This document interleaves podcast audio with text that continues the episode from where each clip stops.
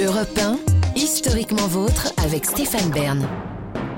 Les origines.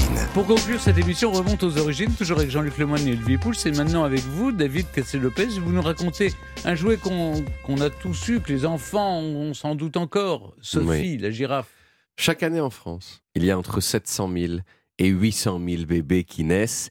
Et il y a à peu près autant de Sophie la girafe qui sont vendus. Ce qui peut laisser soupçonner que chaque bébé français reçoit une Sophie la girafe. Bon, c'est sans doute faux. hein. Il y a des bébés de riches qui doivent en avoir 16 et des bébés de pauvres qui doivent en avoir aucune. Mais tout de même, ça fait beaucoup de Sophie la girafe. Sophie la girafe, c'est une petite girafe en caoutchouc de 18 cm de haut qui tourne la tête sur le côté en souriant et qui, surtout lorsqu'on la mâchouille ou qu'on lui tord le cou, queen d'une façon caractéristique qui fait la joie de ces êtres un peu concons que sont les nouveau-nés. Trop marrant. C'est l'un des jouets, c'est l'un des jouets pour nourrissons les plus célèbres du monde. Et je dis bien du monde, parce que certes, Sophie est française, mais elle s'exporte sa race, notamment aux États-Unis, où elle cartonne chez les gens de la jet set. Mais alors, d'où vient-elle, Sophie la girafe? Eh bien, elle a été inventée par un monsieur dont, on ne connaît rien d'autre que le nom de famille. Il s'appelait Monsieur Rampeau et il travaillait dans les années 50 pour le leader français des jouets en caoutchouc, Delacoste. C'était un jouet parmi d'autres chez Delacoste, mais tandis que la plupart des autres jouets du même genre ont disparu, Sophie, elle, est restée. Et c'est difficile de savoir pourquoi. C'est peut-être parce que les autres animaux disponibles, c'était des trucs banals, genre des chats ou des chiens ou des vaches, et que Sophie, c'est une girafe, donc le niveau de fun et d'exotisme est peut-être légèrement plus élevé. Sophie, elle a été lancée le 25 mai 1961, et c'est parce qu'elle a été lancée le 25 mai qu'elle s'appelle Sophie, parce Sophie. que le 25 mai, c'est la Sainte, Sainte Sophie. Sophie. Eh ouais. Bon, Sophie, elle a, euh, elle a ronronné doucement, si vous voulez, jusqu'en l'an 2000. Mais là, cette année-là, il s'est passé un truc de ouf. Il y a une dame française qui s'appelle Hélène Dumoulin-Montgomery, qui vivait en Californie.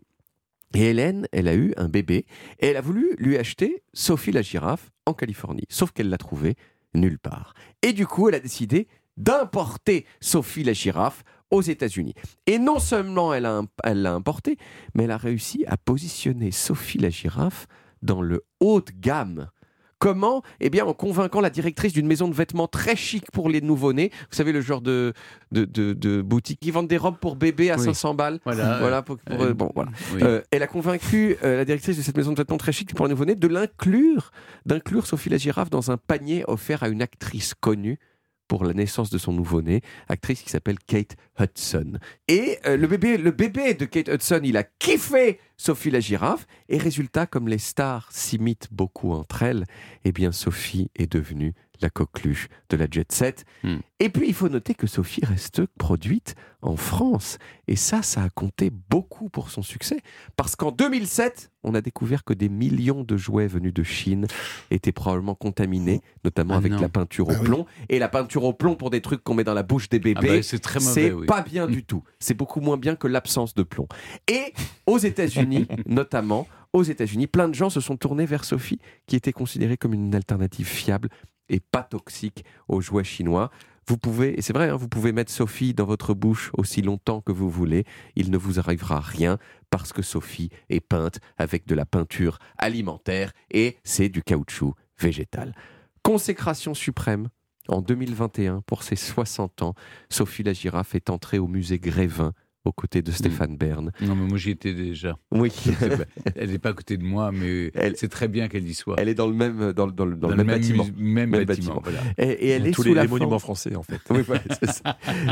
Et elle se présente sous la forme d'une statue de 1,7 mètres de haut pour 40 kilos. J'ai calculé, euh, cette, cho- cette Sophie la girafe-là, il faudrait un bébé de 4 mètres pour la mâchouiller dans de bonnes conditions. Et, et- et elle fait poète-poète aussi? Elle ne fait pas poète Ah, dommage. Merci beaucoup, David. On retrouve les origines en podcast sur toutes les applis audio et en vidéo sur YouTube, Dailymotion et sur le site europe1.fr où vous pouvez également retrouver toutes nos émissions.